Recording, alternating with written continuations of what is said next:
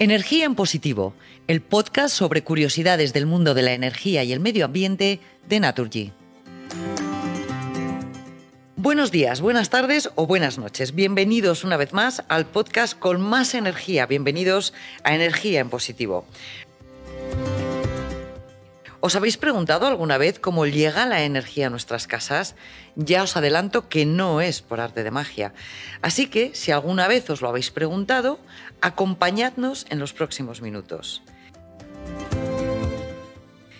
Y es que en este programa queremos hablar de cuál es el viaje que realiza la energía desde que se produce hasta que llega a nuestras casas. Y para ello tengo la mejor compañía posible. Las personas adecuadas que nos lo van a explicar están conmigo Jesús Chapado, él es el responsable de innovación de Naturgy. ¿Qué tal Jesús? Gracias por acompañarnos. Hola, ¿qué tal? Y además estamos en tu territorio, en, territorio Innova Hub. Esta es la casa de, de todo el que le gusta la innovación. Maravilloso. Y está también con nosotros Marta Margarit, ella es secretaria general de Sedigas. Gracias por acompañarnos. Y a vosotros por contar con nosotros. ¿Qué es Sedigas, Marta?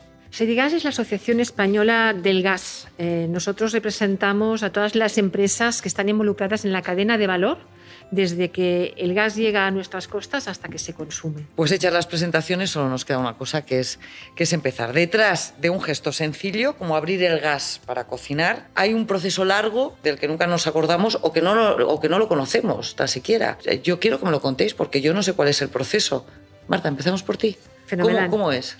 Pues mira, el gas eh, natural es un combustible fósil, como todos sabemos, eh, se produce debajo de la tierra en unas bolsas, eh, como, el petróleo. Lamentablemente España no tiene esas reservas, por tanto hay que ir a buscarlas a países que sí las tienen. Actualmente España importa este gas de unos 14 países, entre, normalmente ronda entre 10 y 14. Nuestro mayor proveedor es Argelia, con el cual nos llega su gas a través de dos tubos muy, muy gordos, como de dos, tres palmos, em, directamente de Argelia eh, y luego directamente por debajo del mar Atlántico y llega a Almería y sube luego eh, al resto de la península ramificado por diversos tubos de distinto tamaño. Tenemos un segundo tubo vía Marruecos y luego entra por, em, por Tarifa eh, y a partir de ahí hace lo mismo.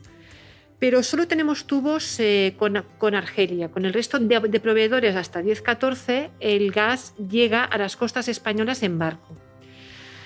Que llegue en barco eh, es una ventaja porque puede llegar en el barco, lo, licuamos, sabemos que el gas a baja temperatura se convierte en líquido, en este caso son menos 163 grados, viene licuado, con lo cual cabe más en el barco, llega a la costa, no a cualquier costa, sino que hay unos puertos que tienen unas terminales que se llaman de regasificación, que significa que al, sacar ese líquido del gas, vuelve a tomar temperatura y se vuelve a convertir en gas. Se descongela el gas, digamos, ¿no? sí, no está congelado. No está congelado del todo. Se vuelve a gasificar. Estaba en estado líquido y se vuelve a gasificar. Esto los niños de primaria lo tienen muy claro. Em, y al estar gas, gasificado, lo que hacen es igual que con el tubo, o sea, lo meten dentro del tubo, el, gordo, que lo lleva hasta las ciudades o donde se vaya a consumir, donde se reparte por tubos más pequeños. Y la pregunta sería, ¿no? La pregunta que me haría un niño de primaria dice, pero ¿cómo corre el gas? ¿Cómo lo haces correr? ¿No? ¿Le pones un ventilador o le pones un motor? No, no, no le pones nada. Simplemente el gas corre por las tuberías por diferencias de presión, ¿no? Yo tengo un sitio con presión más alta, pues el gas se escapa porque lo estás apretando hacia sitios de, menos presión. Si yo quiero que haya más caudal dentro de la tubería, le meto más presión porque así cabe más. Y Jesús, ¿cómo es este viaje? Entiendo que empieza por la generación de la energía, por ejemplo, la que produce un parque eólico a través del viento. ¿Ahí empieza el viaje? Sí, exactamente. Digamos que todo comienza en los centros de producción, donde una energía primaria nos permite generar electricidad.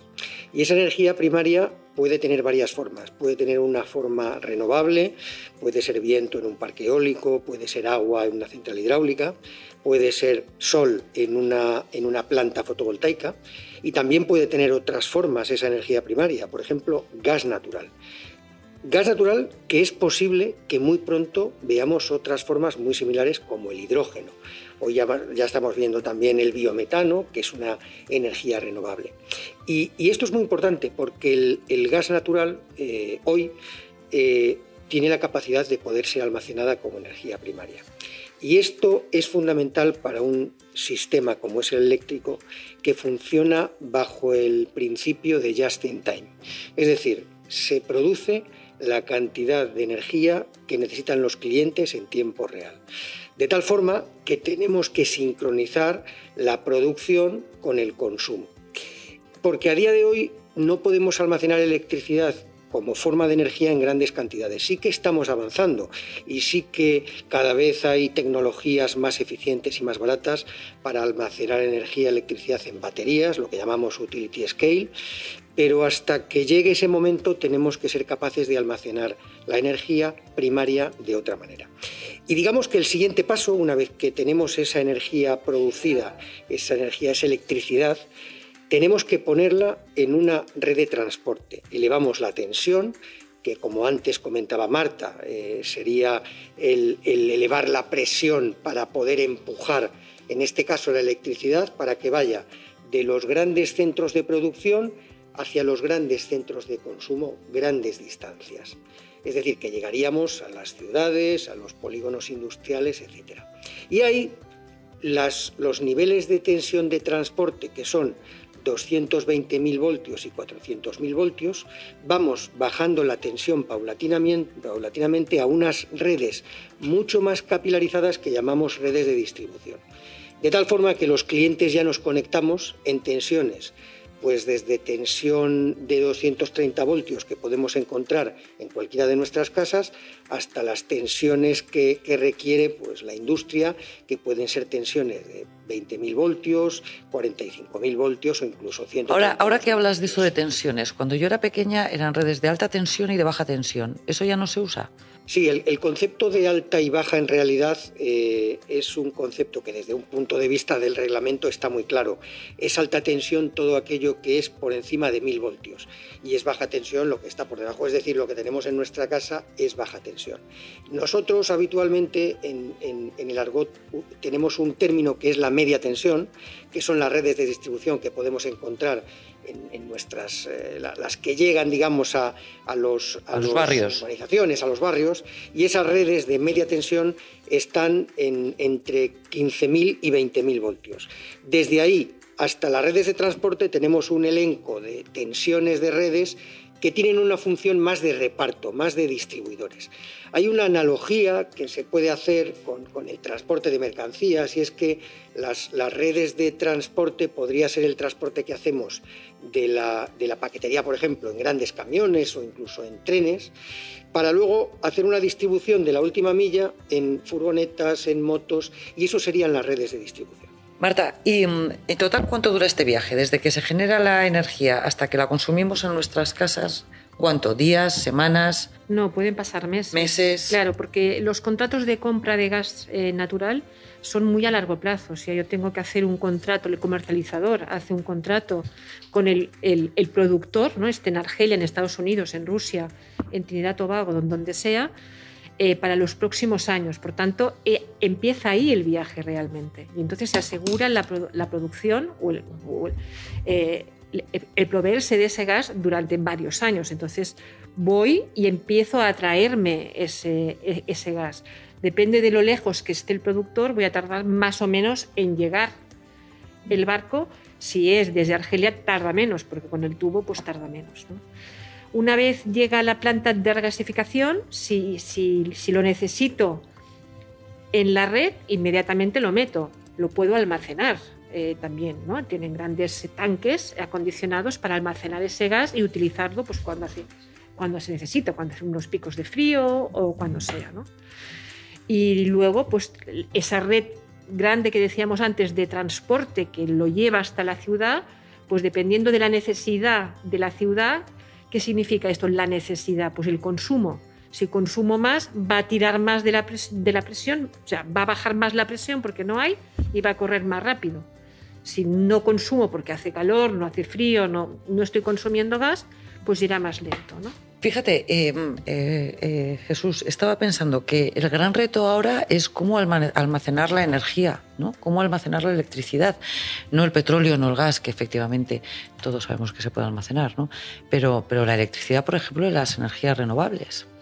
Y, desde el hub de, innovación, yo me imagino que vosotros aquí en Naturgy estaréis eh, estudiando ese tipo de, tecnologías del futuro, pero que tienen que estar cada vez más cerca. Yo no sé si son baterías, si esas baterías luego se podrán guardar en el subsuelo o no, y cuántos años van a durar, y el debate este eh, famoso, pero ¿por dónde van los tiros?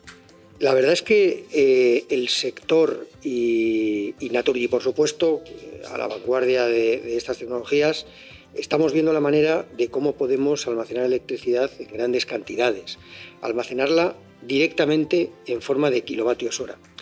Eh, una manera puede ser efectivamente con, baterías electroquímicas, con grandes baterías electroquímicas, con grandes sistemas, donde poder producir en, en, determinados momentos del tiempo, en valles en los que toda la potencia no es necesaria, y almacenar esa electricidad en, esas baterías. Ya hay en el, en el mundo algunos, algunos sistemas eh, en los que se está consiguiendo almacenar cada vez más, más cantidad de energía, cada vez más potencia, cada vez más horas. Em, el problema es que esos sistemas todavía no han alcanzado unas cotas de eficiencia y unas cotas económicas suficientes como para poder hacer un despliegue masivo en, a nivel, a nivel digamos, sistémico. Pero eh, yo, creo que estamos trabajando en otras líneas y no solamente en, en el almacenamiento de electricidad en formato kilovatio hora. Tenemos una manera que yo creo que va a ser muy, muy provechosa y potencialmente eficiente, que es el almacenar energía en formato hidrógeno. En formato hidrógeno con, con excedente de renovables. y, y aquí hay una cuestión que es, es, absolutamente, está aquí con nosotros y ha venido para quedarse, y es el hecho de que cada vez tenemos más potencia renovable, cada vez tenemos más parques eólicos, cada vez tenemos más plantas fotovoltaicas. O sea, potencia eh, eh, energética renovable lo entendemos, pero el formato eh, hidrógeno, ¿eso qué es? Exacto, o sea, ¿cómo, cómo llevamos esa energía primaria, que es sol o viento, a hidrógeno? Bien, pues Hoy estamos poniendo esa energía directamente en la red, pero hay determinados momentos del día en los que eh, por, cuestiones de demanda, por ejemplo, no se consume no se, pierde. Es decir, no es que se pierda, es que por la ley de conservación de la energía no transformamos esa energía primaria en, en formato electricidad. ¿Qué es lo que podemos hacer con esa energía que, no estamos aprovechando? Ojo, no la estamos perdiendo, pero no la estamos aprovechando. Pero, esa energía, ¿dónde está? esa energía está en el viento y está en el sol.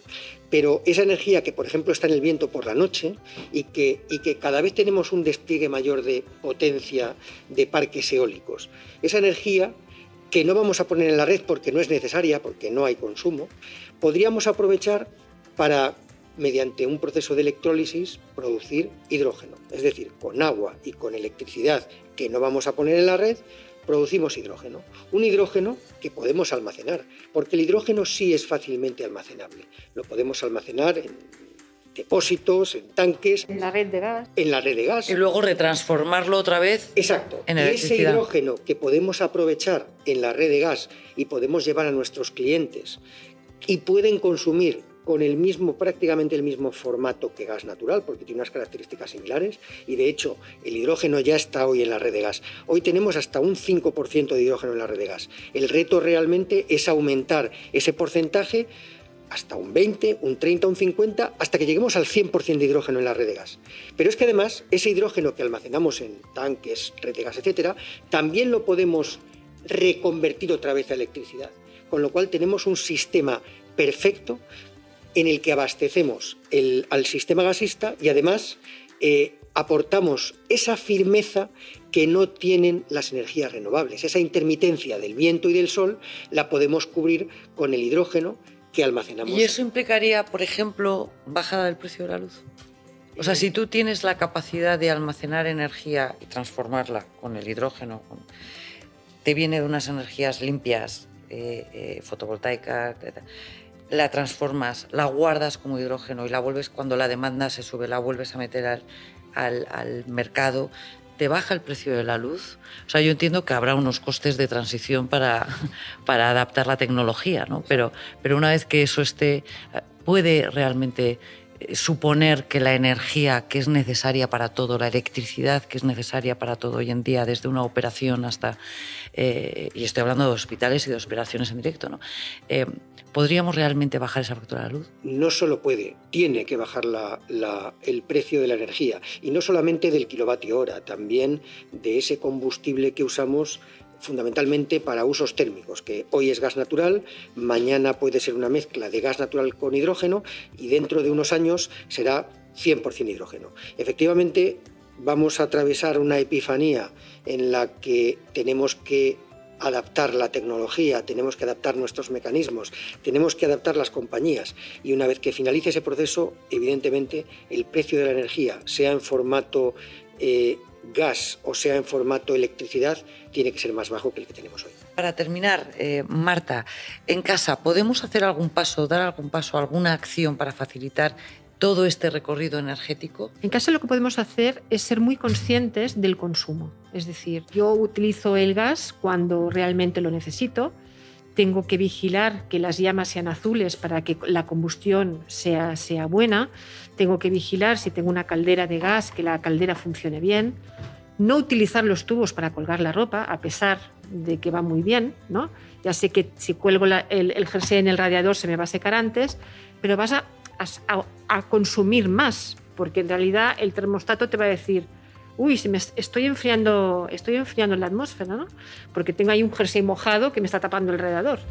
Eh, y entonces voy a consumir más. O sea, tengo que ser consciente de que el sistema de calefacción o el sistema de agua caliente sanitaria son aparatos que requieren un mantenimiento. Igual que yo mantengo mi coche, le cambio las ruedas, hago la ITV, hago eh, la revisión anual, tengo que revisar mis aparatos en casa. Por tanto, una vez al año tengo que revisar la caldera, tengo que tratar bien a los tubos y a todo el sistema en general. En algún momento de esta conversación habéis hablado del pool energético ¿no? y de la necesidad que tiene que haber de que mm, eh, se compense entre energías fósiles, energías renovables.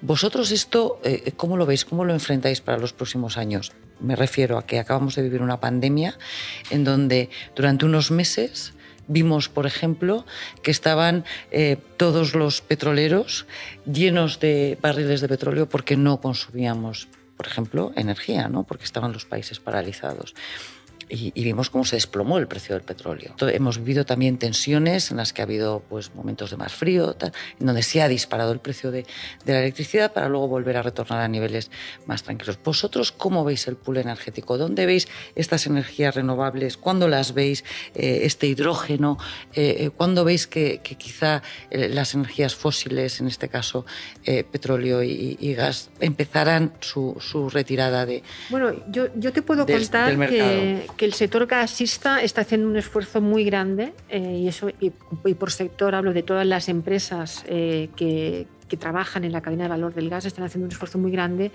por eh, descarbonizar. ¿no? Y por descarbonizar significa convertir ese gas natural fósil en algo renovable, ¿no? en gas renovable. Y, por gas renovable hablamos del biometano, que es es, una, es, un equivalente al gas, al gas natural fósil, pero que en lugar de irlo a comprar a Argelia o a Trinidad Tobago o donde sea, pues se produce a partir de los residuos, residuos orgánicos, ya sea de mi casa, de lodos de depuradora, de agricultura, de ganadería. ¿no? Y en eso, como decía Jesús antes, ya existen plantas que están generando todo eso. Por tanto, eso se está inyectando en la red y en el futuro muchísimo más, porque ya en el resto de Europa tenemos países, ejemplo, de que hay una buena parte del consumo de gas que es gas renovable, se inyectará en la red porque se puede mezclar perfectamente con el gas natural porque tienen la misma composición y eso ayuda a la descarbonización ¿no? y ayuda a desplazar un poquito al gas natural. Jesús, ¿y tú? De hecho, yo eh, eh, creo que es muy importante este concepto. Nosotros hablamos siempre de economía circular, porque el proceso de descarbonización está escrito.